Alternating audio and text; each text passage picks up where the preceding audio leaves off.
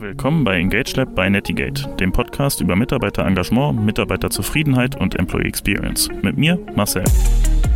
Willkommen zur dritten Bonus-Episode zur Zukunft Personal. Dieses Mal mit Anton Baumann von Jobteaser. Viel Spaß! Gut, dann fangen wir einfach mit der Frage an. Wer bist du und was machst du hier? Ich bin Anton und arbeite für Jobteaser hier auf der Zukunft Personal, bin im Business Development tätig und ähm, genau, versuche hier schöne Unternehmenspartnerschaften zu knüpfen. Sehr gut.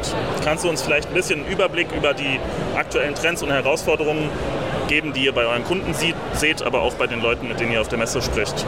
Ja, ich denke, alle Kunden haben gewissermaßen dieselbe Herausforderung, Young Professionals zu finden. Ähm, durch den Fachkräftemangel ähm, wird es natürlich immer, immer schwieriger, die richtigen Talente anzusprechen. Ähm, ich denke, die Gen Z ist auch eine Zielgruppe, die immer wählerischer wird oder auch immer mehr darüber weiß, dass sie halt ähm, gesucht wird und ähm, ja, die Profile, die gesucht werden, insbesondere natürlich die technische Profile aus dem MINT-Bereich, Ingenieurwissenschaften, IT, äh, das sind so die Hauptprofile, die gesucht werden, genau.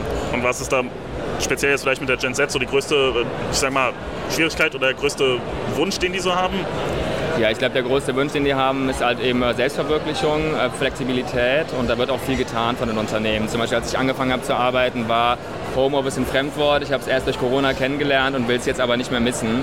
Und das ist auch das, was ich den Kunden immer mitgebe oder als Empfehlung gebe, Remote-Arbeit anzubieten. Zum einen, um mehr Auswahl zu haben von den Kandidaten, aber auf der anderen Seite einfach auch, um Kandidaten zu finden. Ja, Sehr genau. gut. Welche neuen Technologien oder Tools haben sich dahingehend vielleicht auch bei euch äh, als besonders hilfreich erwiesen? Ja, ich denke, die erste Technologie, die zu nennen ist, ist Social Media Recruiting. Also wirklich da aktiv zu sein, was früher eigentlich gar keine Jobbörsen waren, wie Instagram zum Beispiel. Da halt wirklich die junge Zielgruppe abzuholen, wo die tagtäglich unterwegs ist. Ich denke, das ist halt eben das Wichtigste. Also Stichwort Performance Recruiting. Ähm, was wir natürlich bei Jobteaser ganz gut machen, dass wir wirklich in den Hochschulen selber präsent sind. Äh, das ist natürlich auch super, wo die, wo die Young Professionals tagtäglich unterwegs sind und gar nicht erst auf dem externen Netzwerk zu sein, sondern wirklich in den Hochschulen selber. Genau. Und du hast es eben schon angesprochen, als du angefangen hast, war das alles noch ein bisschen anders. Aber wie hat sich in deinen Augen die Arbeitswelt in den letzten Jahren so verändert und welche Auswirkungen hat das auch aufs Recruiting und eben vielleicht auch HR overall? Ja, ich denke, Corona war da auf jeden Fall ein wichtiger Faktor, ähm, dass wir halt gemerkt haben, okay, es geht auch alles digital. Ähm, wir können wirklich auch von zu Hause die Arbeit genauso erledigen wie aus dem Office heraus.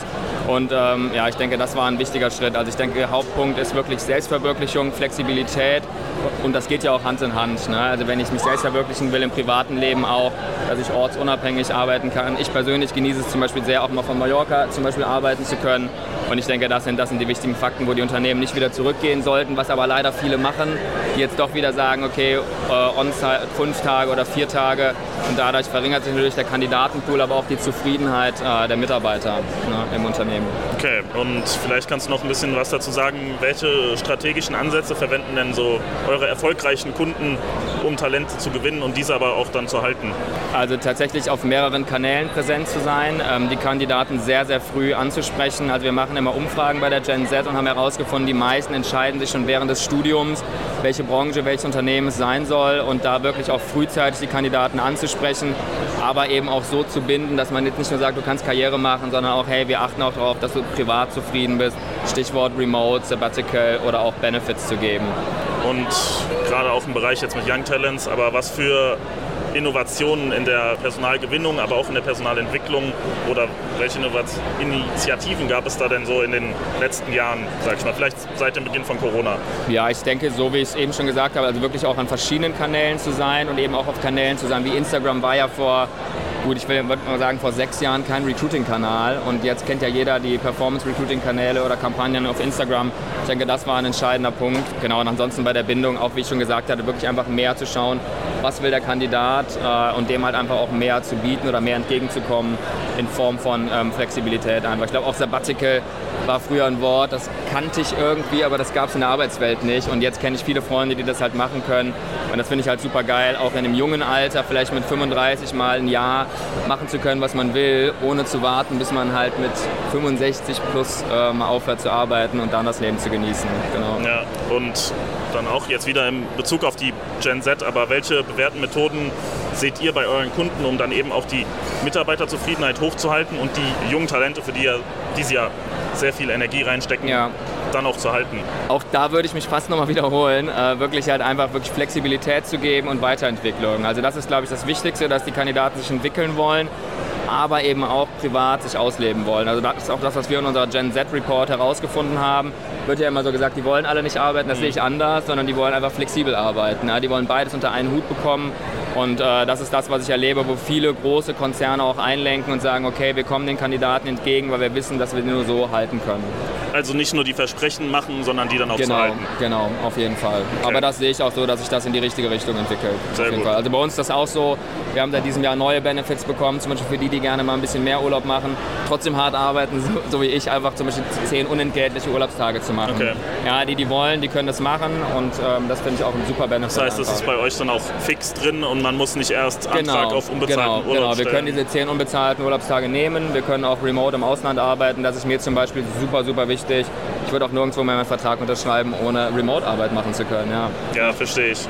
Gerade auch jetzt wieder die Young Talents und ein bisschen spezifischer die Frage, aber welche Tipps hast du für junge Fachleute, die eine Karriere im HR-Bereich anstreben, weil wir eben hier auf der Zukunft Personal sind? Äh, welche Empfehlungen habe ich? Ich glaube, das A und O ist einfach wirklich, äh, sich mit dem Menschen zu beschäftigen, offen zu sein, offen für Neues zu sein. Wir sehen ja viele neue Trends, wie zum Beispiel Social Media Recruiting, da einfach offen zu sein und ähm, ja, flexibel zu sein einfach und neue, neue Trends wahrzunehmen. Auch ich bin hier rumgelaufen, lass mir die anderen Produkte pitchen, bin immer wieder erstaunt, denke mir, okay, das ist eine super Idee, die man auch mit einbeziehen könnte. Und ich glaube, das ist das, das, ist das A und O in jeder Branche für neue Trends, einfach offen zu sein. Sehr gut. Dann noch eine abschließende Frage. Kannst du uns von einer besonders herausfordernden HR-Situation berichten, die du in deiner Karriere gemeistert hast und was hast du daraus gelernt? Ähm, also ich war ja selber früher auch Recruiter und äh, das war das Schwierigste, was ich halt hatte, war zum Beispiel einen Salesforce-Developer zu finden, weil es ein Unternehmen war, was war recht klein, hat auch nicht besonders gut gezahlt. Das ist halt ein Markt, wo man sehr, sehr gut bezahlt. Äh, und da halt eben ein Spannungsfeld zwischen meinem Hiring Manager und meinem Erfolg, dass ich unbedingt einen Kandidaten durch den Prozess bringen wollte, eben da zu rangieren und einfach unterschiedliche Interessensgruppen unter einen Hut zu bekommen. Äh, das war auf jeden Fall meine, meine schwierige Situation, die dann auch gut funktioniert hat wo wir uns alle in der Mitte ein bisschen getroffen haben, dass wir einen etwas juniorigen Kandidaten genommen haben, das Gehalt ein bisschen erhöht haben. Und das ist auch was, wo ich sehe bei Unternehmen, dass sie immer offener werden für Junior-Kandidaten. Früher hieß es immer Senior, drei Jahre Berufserfahrung mindestens und dass man da einfach offener ist, der jungen Generation eine Chance zu geben. Sehr gut. Und was war da, also du hast gerade schon gesagt, die verschiedenen Stakeholder, sag ich mal, zu navigieren, aber was war das größte, war das das größte Learning, Learning aus dieser Situation oder? Ja, Flexibilität. Flexibilität. Also dass ich selber okay. zuerst gesagt habe, okay, es funktioniert nicht, aber dann ähm, flexibel alle Teilnehmer abzuholen äh, und zu einer Lösung zu, zu kommen. Ich denke, das ist ja, das Wesentliche gewesen. Sehr gut. Perfekt. Dann danke ich dir. Sehr, sehr gerne. Das war auch schon die dritte Bonus-Episode zur Zukunft Personal Europe. Morgen geht es dann weiter mit der vierten Folge.